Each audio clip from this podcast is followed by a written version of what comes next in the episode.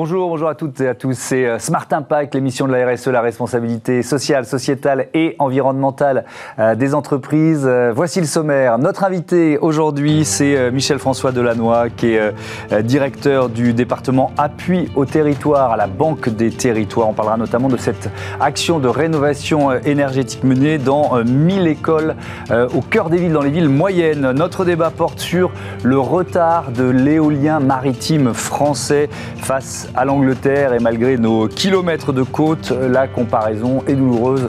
Euh, on expliquera pourquoi tout à l'heure. Et puis dans Smart Ideas, je vous invite à table. À table, c'est le nom de cette entreprise créatrice d'événements gourmands et durables. Voilà pour les titres, c'est Smart Impact et c'est tout de suite.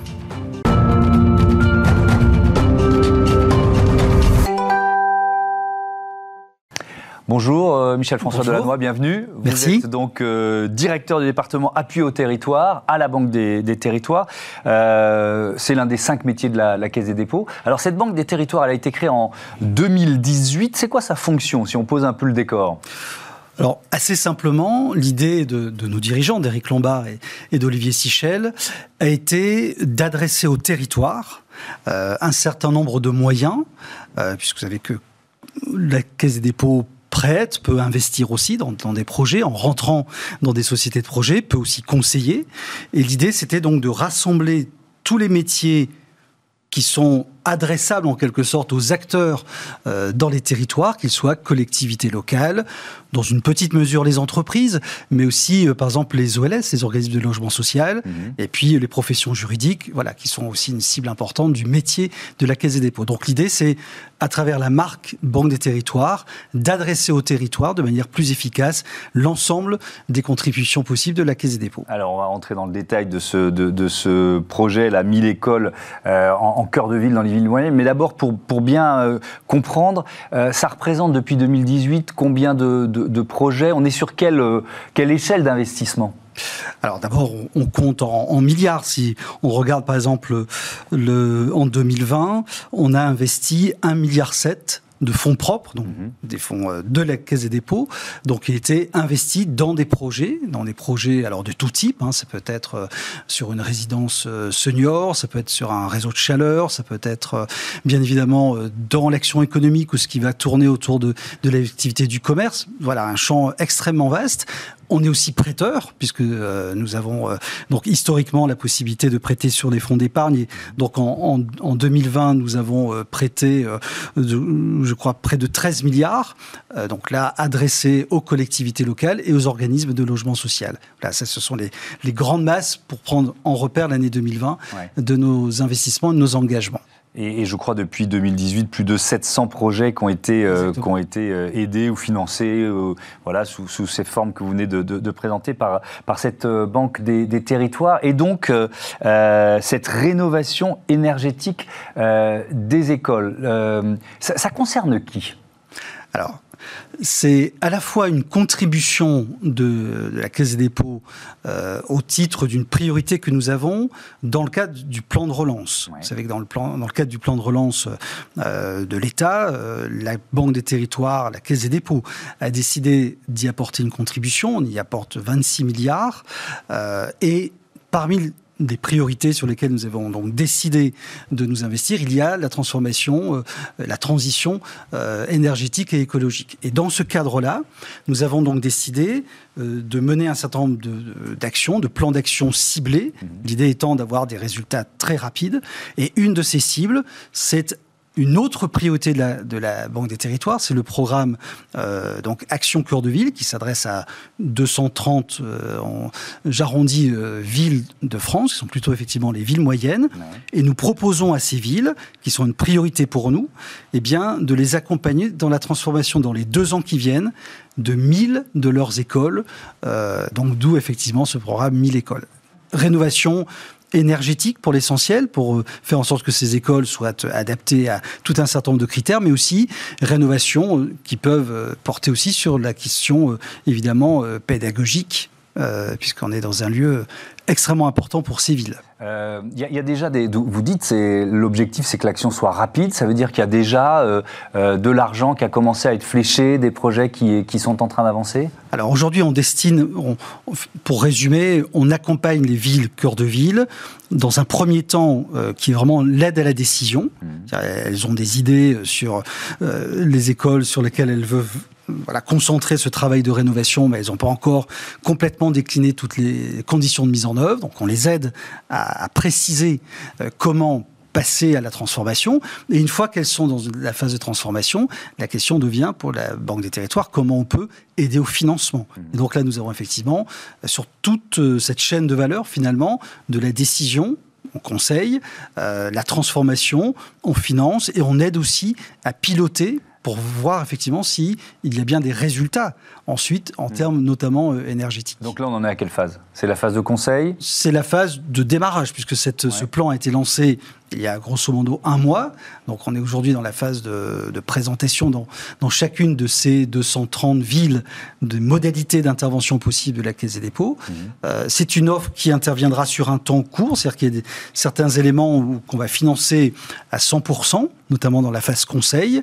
Euh, mais ça, c'est pour... On va ouvrir cette possibilité dans l'année qui vient, l'idée étant d'activer, vous le comprenez bien, euh, tout ce qui peut contribuer aussi à, à la relance. Et donc, parce qu'on sait que derrière ça, il y a aussi euh, des chantiers euh, pour des entreprises, donc des emplois que l'on soutient. Voilà, c'est aussi toute cette perspective qu'on a euh, en tête. Alors justement, c'est quel type, si on rentre un peu dans le détail de, la, de, cette rénovation énergétique, qu'est-ce que pourrait financer la Banque des Territoires? Alors fondamentalement, ça peut être vraiment tout type de travaux. Mmh. Ça peut être des travaux euh, pour éviter qu'il y ait des déperditions de, chaleur, donc la lutte contre l'isolation des euh, bâtiments, ce qu'on appelle les passoires thermiques. On sait qu'elles sont euh, nombreuses dans les bâtiments publics, donc c'est une cible d'ailleurs qu'on partage de ce point de vue-là avec l'État pour essayer de régler ce, sujet de manière assez massive. Mmh. Euh, ça peut être bien sûr sur les modes euh, de chaleur, euh, s'il faut rénover les chaufferies, s'il faut transformer les modalités de, production de la chaleur dans, dans, les écoles, mais ça peut être aussi on sait qu'on on, va manifestement vers des épisodes caniculaires qui peuvent être assez redoutables pour la population qui vit dans les écoles. Et donc l'idée, c'est aussi de travailler sur ces questions-là aussi.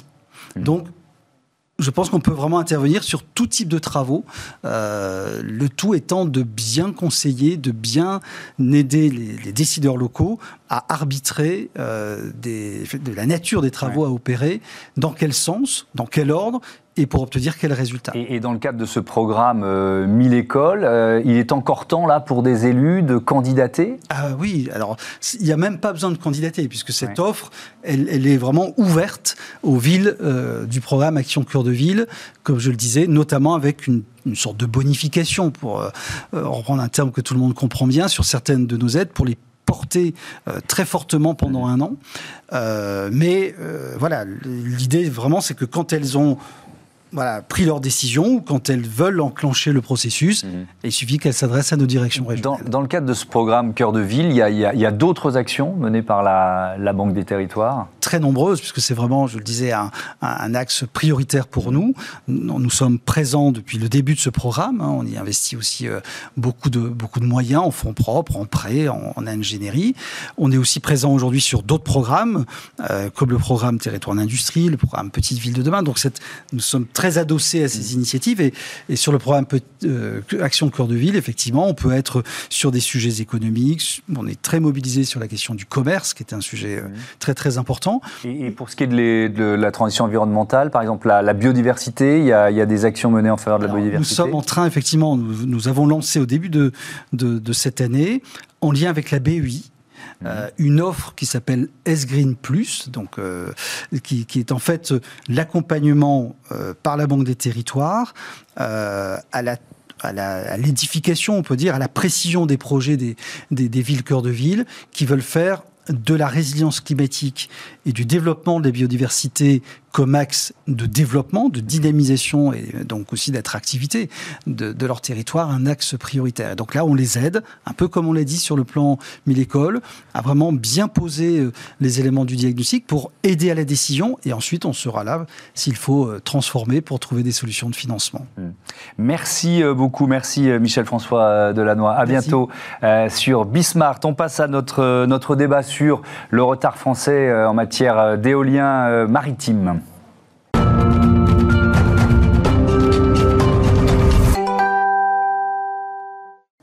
Pourquoi l'éolien maritime tarde à décoller en France? C'est le thème de notre débat avec euh, Alexandre Rush. Bonjour. Bonjour. Bienvenue, vous êtes délégué général du syndicat des énergies renouvelables. Euh, bonjour Vincent Ballès. Bonjour. Bienvenue des directeurs général de WPD Offshore et Solar France. WPD, c'est un producteur euh, d'énergie 100% renouvelable créé en Allemagne en 1996, c'est ça? Tout à fait. combien l'entreprise a-t-elle installé de parcs éoliens maritimes depuis 96 et puis question subsidiaire, comme ça, ça va d'entrée poser l'enjeu. Combien en France? Alors, en nombre de parcs installés, nous avons trois parcs installés en Allemagne, et notamment le premier parc allemand, qui est euh, Baltic 1, qui a été installé en 2010.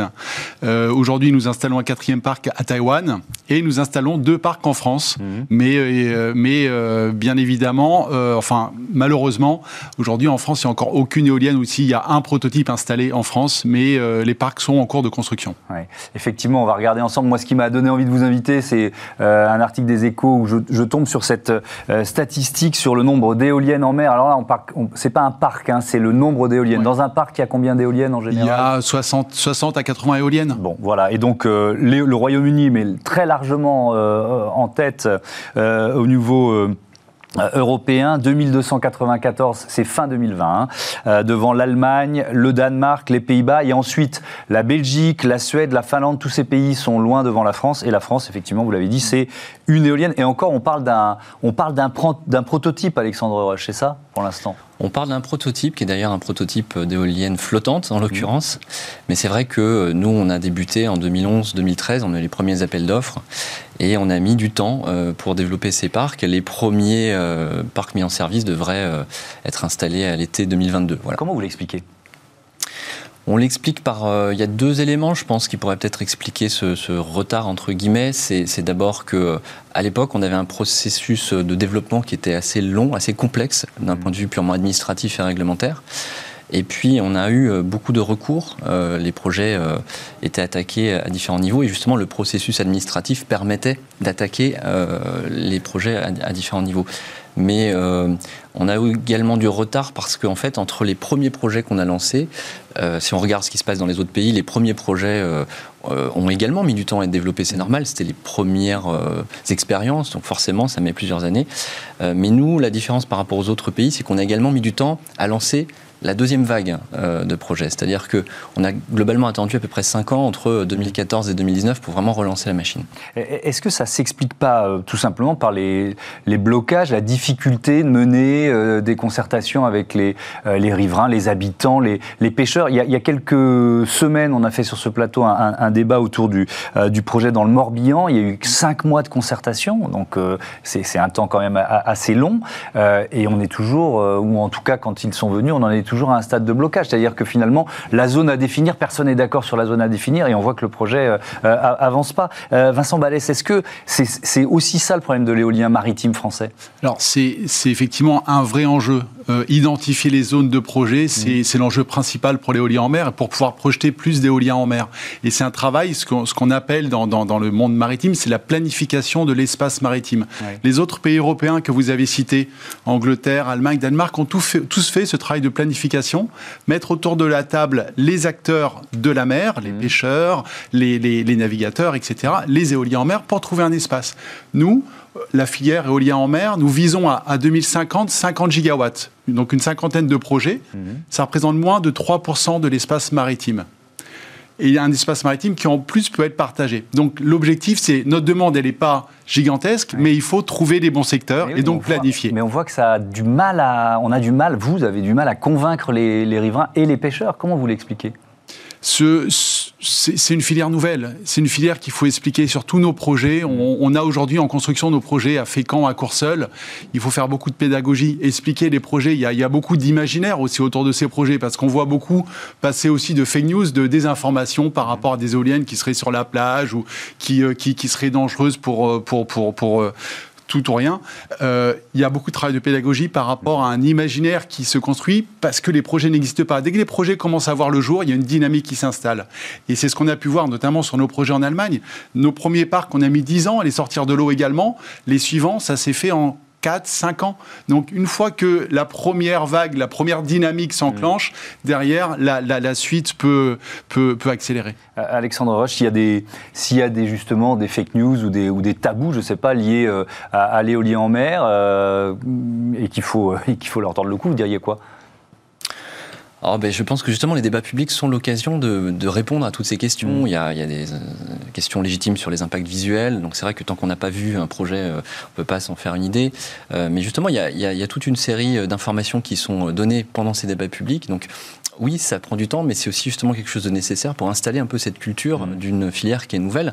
Et puis, comme le disait Monsieur Balès, oui, on est en retard, mais il faut pas oublier que les choses ont beaucoup évolué. C'est-à-dire qu'on a quand même su apprendre collectivement, je parle des services de l'État, euh, de la filière et finalement de tous les usagers de la mer, euh, de ce qui s'est passé euh, dans les autres pays. Et donc on a ces dernières années un cadre justement réglementaire qui était une des explications du retard qui a énormément évolué. Ça veut dire qu'il y a moins de recours qu'avant? Alors, il y a en fait un processus qui est beaucoup plus, beaucoup plus unifié. Donc il y a besoin d'un nombre euh, plus limité d'autorisations. Elles sont regroupées finalement, plus regroupées qu'avant. Et puis, comme les autres pays, euh, on a aussi désormais l'État qui va prendre en charge un certain nombre d'études préparatoires. Parce qu'il faut voir qu'avant, on était dans un système qui n'était pas du tout optimisé. Chaque candidat qui voulait euh, se présenter un appel d'offres devait mener lui-même ses propres études. Et on, allait comme ça de, consortium en consortium, alors que là, on a aujourd'hui un dispositif beaucoup plus simplifié. Mmh. Donc oui, nous, on pense que les prochains projets vont être beaucoup plus euh, rapides à, sortir de l'eau. Euh, le, succès britannique, vous l'expliquez comment? Le succès britannique, et, je pense que c'est un point de, la pédagogie qu'on évoquait juste avant, ça tient aussi à l'urgence de transition énergétique la, la, Grande-Bretagne était très dépendante du charbon. Mhm. Et dans, les années 2000-2010, a décidé d'accélérer cette transition énergétique en développant les énergies renouvelables. L'éolien en mer produit beaucoup d'électricité. Les vents marins sont plus forts, on peut installer des éoliennes plus grandes, mhm. qu'on produit beaucoup d'électricité. Un parc, c'est à peu près la consommation électrique d'un département consommation domestique d'un département. Donc ça produit beaucoup d'électricité, c'est un accélérateur de cette transition. Est-ce que ça en produit plus que l'éolien euh, terrestre? Oui. En termes d'efficacité à, à, puissance équivalente, mmh. on est à peu près sur un facteur 2. On produit à peu près quasiment deux fois plus en mer qu'à terre parce que les vents sont plus, sont plus forts. Hein, dès, mhm. que, pour ceux qui connaissent le littoral, qui, qui, naviguent, etc., on sait que, que les vents sont, sont, sont, plus permanents, plus, plus constants. Donc après, il faut une combinaison des deux. Hein. Il ne faut, pas, il faut pas se dire on se tourne vers tout l'un ou tout l'autre. Mhm. Il faut une combinaison des deux. Mais les vents sont plus forts, donc c'est vraiment un accélérateur. Le, pour pour, pour l'Angleterre, euh, en termes d'énergie renouvelable, en 2010, dans le mix électrique, c'était 7%. En 2019, 37%. Il y a eu vraiment une bascule très forte et l'éolien en mer a joué toute sa place. Donc, si je vous entends bien, il y a une volonté politique évidemment, euh, mais c'est aussi lié à l'histoire énergétique du pays. Euh, nous, nous, ça s'explique peut-être aussi par la puissance du nucléaire en France. le fait que la transition se fasse moins vite. Et, exactement. En, L'Angleterre, le, Royaume-Uni 2000-2010, l'enjeu de, baisser le CO2 est très fort, donc euh, il y a ce levier-là. En France, l'électricité produite, est très faible en, émissions de CO2. Mmh. Donc nous, notre, notre enjeu de transition énergétique, c'est plutôt par rapport à l'évolution d'un parc vieillissant, d'un parc nucléaire, d'un parc électrique mmh. vieillissant, et le combiner vers un parc en mix euh, nucléaire électrique. Alors euh, Alexandre Roche, on est dans quel échéancier là, si on se projette sur les... alors vous avez, vous avez, cité deux, deux projets, WPD, il y a Courseul-sur-Mer-Fécamp, il y en a, il y en a d'autres j'imagine. Donc vous disiez dès l'année prochaine, dès 2022, il y en a un premier qui doit ouvrir? Voilà, on va avoir les premiers parcs, euh, enfin là les premiers parcs sont en réalité en construction, donc c'est des projets, qui, des constructions qui mettent à peu près un an et demi, deux ans. Donc on devrait avoir physiquement des éoliennes qui tournent dans l'eau à l'été 2022. Où ça? Alors on va commencer à Saint-Nazaire, ça sera le début. Euh, et puis ensuite, en effet, on va voir arriver les résultats des euh, appels d'offres que j'évoquais, 2011-2013. Et puis parallèlement, c'est ce que je disais tout à l'heure, on a aussi lancé d'autres appels d'offres hein, en Normandie, et on va avoir également un, appel d'offres très important sur l'éolien flottant en Bretagne, dans, le sud de la Bretagne. Parce que si on veut tempérer un peu le, sentiment qu'on pourrait avoir comme ça d'être en retard, on a quand même deux éléments assez forts sur lesquels on s'est euh, différencié. C'est mmh. un, le fait qu'on a pris euh, le lead sur l'éolien flottant. On va être, euh, avec cet appel d'offres éolien en mer en Bretagne, le premier pays en Europe à lancer un appel d'offres commercial sur l'éolien flottant. On a quatre fermes pilotes en Méditerranée sur l'éolien flottant. Donc l'éolien flottant, je rappelle, ça va permettre d'aller plus loin des côtes et d'exploiter finalement des zones qu'on ne pourrait pas exploiter avec l'éolien euh, qui est ancré euh, au sol. Et donc de réduire un peu euh, le, la difficulté pour les riverains à accepter un, accepter un projet, parce qu'évidemment, si les, si les éoliennes sont plus loin, on les voit moins. Ça permet de diversifier en effet les, les zones qu'on pourrait identifier. Ça, c'est un premier point sur lequel, encore une fois, pour le coup, on est en avance. Et le deuxième élément, c'est que tout au cours de ce processus de développement, on a aussi bâti une filière industrielle. Et ça, je, pense que c'est vraiment important de l'avoir en tête. On n'est pas là juste pour produire de l'énergie. On a, il y a à peu près 11 usines aujourd'hui en Europe euh, qui produisent des équipements pour l'éolien en mer flottant. Hmm. On en a trois sur le territoire français. Donc vous disiez tout à l'heure, on n'a pas une seule éolienne.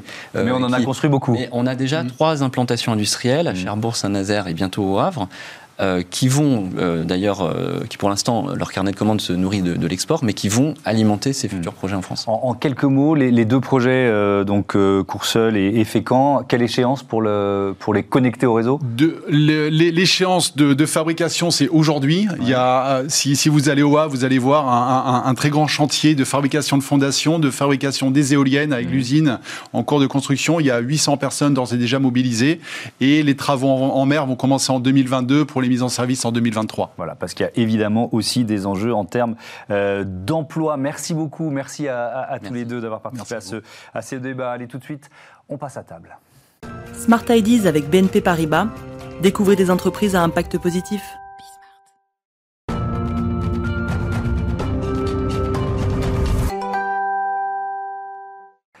Smart IDs et la bonne idée du jour euh, est signée Marianne Canto, la présidente de Atable. Bonjour. Bonjour. Atable, c'est quatre métiers complémentaires. J'ai vu ça sur votre site. Ça veut dire quoi?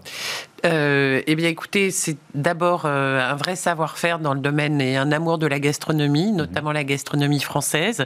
Et après, on a articulé en fait euh, nos métiers en fonction des attentes des clients. Donc, le premier métier qu'a à table aujourd'hui en Ile-de-France, c'est de la livraison de produits de bouche de qualité pour les entreprises, mhm. notamment des petits déjeuners, des buffets, des cocktails, etc., avec des produits frais et issus de l'économie circulaire euh, local autant que faire se peut. Mhm. Premier métier. Deuxième métier, euh, traiteur événementiel mhm. pour euh, les entreprises corporates en complément et pour répondre, je dirais, à la baisse d'activité très forte qu'on a connue du fait du Covid, on a décidé de lancer une activité d'événements privés, donc des anniversaires et des mhm. mariages. Et enfin, c'est un quatrième pôle qui est la sous-traitance, notamment pour des chefs étoilés ou certains acteurs de la food tech, mhm. où on va leur produire des produits frais à façon en fonction de leur cahier des charges. D'accord. Donc effectivement, là, euh, le, pôle, on va dire, événementiel, celui-là, ben, comme tout l'événementiel, euh, l'activité s'est euh, complètement arrêtée. Est-ce que vous avez pu compenser avec, avec les, les autres piliers d'Atable alors effectivement, c'est ce qu'on a essayé de faire. D'abord, on avait fait l'objet d'une éviction. On était basé à Saint-Ouen, où on s'était installé euh, en 2015.